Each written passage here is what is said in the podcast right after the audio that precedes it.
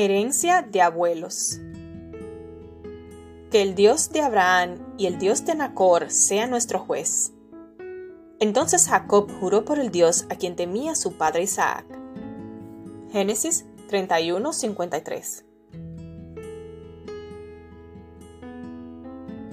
Labán no actuó con Jacob con la rudeza acostumbrada, tal vez por el sueño de la noche anterior, o porque temía que Jacob se uniera a su hermano Esaú y regresara para vengarse.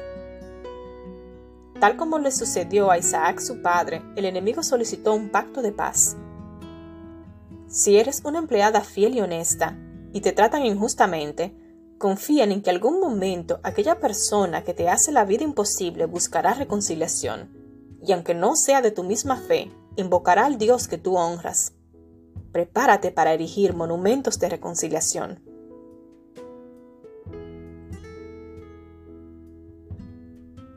Estos dos hombres mencionan a ambos abuelos en el momento de hacer las paces. Nacor era el abuelo de Labán y Abraham era el abuelo de Jacob. Y los dos abuelos eran hermanos entre sí, es decir, sus ancestros temían al mismo Dios. Cuán importante es dejar como legado un modelo de resolución de conflictos. Labán, aunque no era practicante de la fe de su abuelo, Nacor, recuerda invocar como testigo al mismo Dios. La fe de los abuelos es la mejor herencia para postreras generaciones. Era común en aquella cultura tener una tercera persona que sirviera de testigo del pacto a realizarse y erigir un monumento visible como recordativo.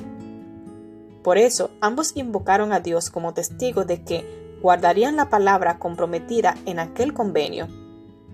Levantaron una mesa de piedras donde sirvieron la comida del pacto. Dieron dos nombres al monumento. Jacob lo llamó Mispa, que significa atalaya, y Labán lo llamó Hegar. Sabaduta. Atalaye Jehová entre nosotros dos. Años más tarde se le conoció con el nombre de Galaad, piedra de testimonio. Dos idiomas, hebreo y arameo. Dos culturas, hebrea y mesopotamia. Dos diferentes maneras de alabar, monoteísta y politeísta. Pero gracias a la fe constante de Jacob, Labán no tuvo otra alternativa que entrar en paz en el terreno religioso de su yerno.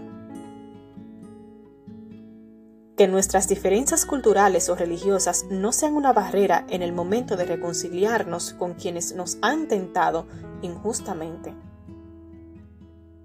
Será nuestra fe inalterable, nuestra inseguridad sin tacha, nuestra experiencia vivida de la religión que profesamos, lo que hará atractiva para otros nuestra fe y los motivará a enmendar sus errores y lograr la reconciliación. Amiga, ¿qué legado de fe estás dejando a tus futuras generaciones?